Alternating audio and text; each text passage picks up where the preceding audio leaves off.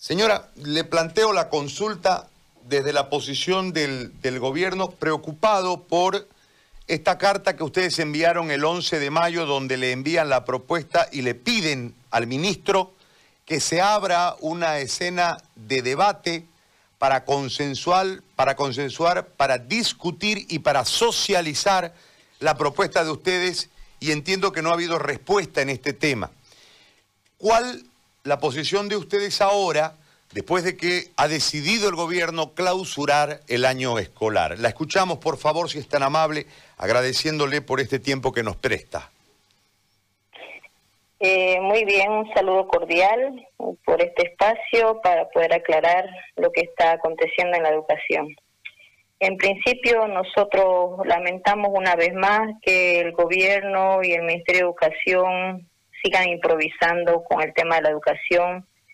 no lo han tomado de manera seria, de manera responsable y el día de ayer fue un día oscuro para toda la educación del país con este anuncio que han hecho. Y nosotros como magisterio, usted claramente lo expresó, se ha presentado propuestas, se ha elevado nuestra predisposición de diálogo a través de notas que ha hecho llegar nuestra ente matriz, que es la Confederación a nivel nacional de Maestros Urbanos. Sin embargo, en los últimos días del 13-14 de julio, donde se intentó reunirse con el intermediario que estaba la Iglesia Católica,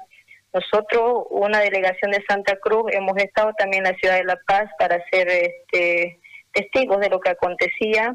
Y hemos visto tristemente que un principio le han cerrado las puertas a nuestros dirigentes nacionales, no los han dejado ingresar. Y en un segundo intento de diálogo está por las redes sociales, tenemos pruebas del video donde el ministro de Educación hace abandono de la reunión, de la mesa del diálogo,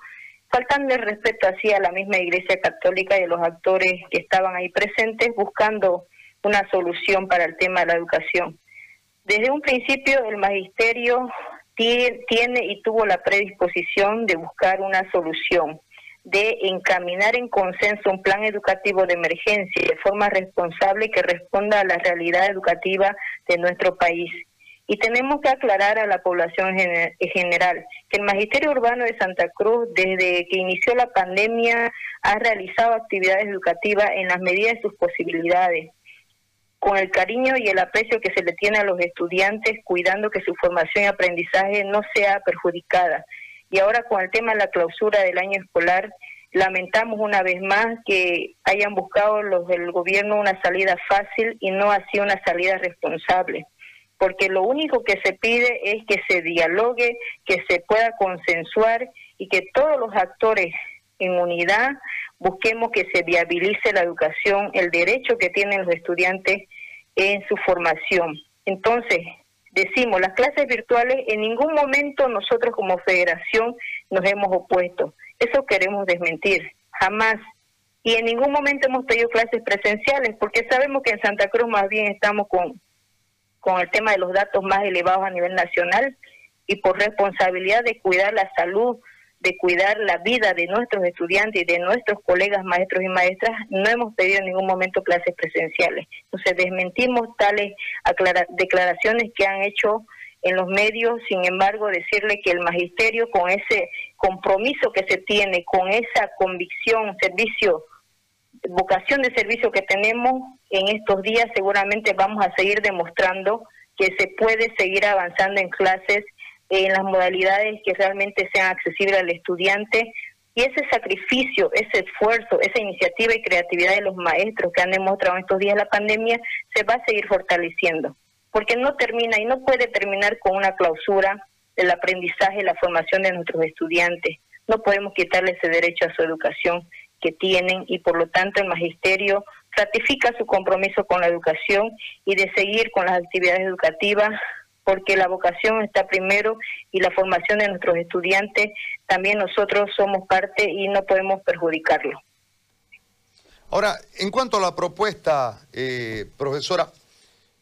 yo tengo aquí la propuesta. ¿Usted nos puede sintetizar qué es lo que decía esta propuesta de contingencia educativa que al fin de cuentas no fue tratada por el Ministerio ni por el Gobierno, enviada el 13 de mayo? Si usted nos puede hacer una síntesis de qué es lo que contiene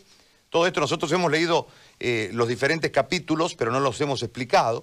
Eh, si usted nos puede hacer una síntesis de qué es lo que esto contenía y eh, por qué usted interpreta que mm, el gobierno no lo quiso tomar en cuenta. la propuesta de contingencia educativa que presentó nuestra confederación hacía énfasis en el tema de un currículum de emergencia educativa a través de una dosificación y priorización de contenido que responda a las necesidades educativas de nuestros estudiantes. Estamos hablando tanto del subsistema de educación regular y del subsistema de educación alternativa y especial, en las cuales se debe eh, dar respuestas a su aprendizaje con el avance correcto, justificado en el, lo que es el conocimiento científico mismo,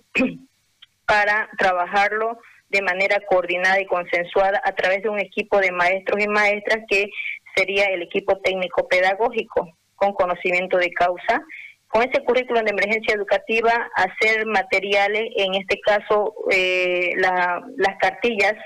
que se puedan distribuir, ya sean de forma impresa o digital, para que pueda realmente llegar a todos los estudiantes y de esa manera también poder fortalecer y complementar con lo que es eh, la educación a distancia, que estaríamos hablando de los medios de comunicación, televisión y eh, radio. Entonces, esto prácticamente como una base sólida para garantizar que puedan llegar a todos los estudiantes y obviamente las herramientas virtuales, las herramientas de los medios de comunicación siempre eh, complementando y apoyando en esta formación de los estudiantes que por estos días de la pandemia es necesario eh, más que todo buscar nuevas alternativas, ¿no? En ese sentido, trabajar sobre todo en base a un equipo técnico pedagógico que conoce la realidad, que conoce el nivel del estudiante, ya sea inicial, primaria, secundaria o de alternativa y especial. Entonces, esa era la propuesta de consensuada para garantizar un cronograma de planificación, de ejecución y obviamente de evaluación que este proponíamos que sea de manera con los actores involucrados de la educación y así viabilizar realmente que se pueda garantizar el derecho a la educación que tienen todos nuestros estudiantes. Muy bien. Profe, yo le agradezco por este contacto y por esta explicación que nos ha brindado en este momento. Muy amable.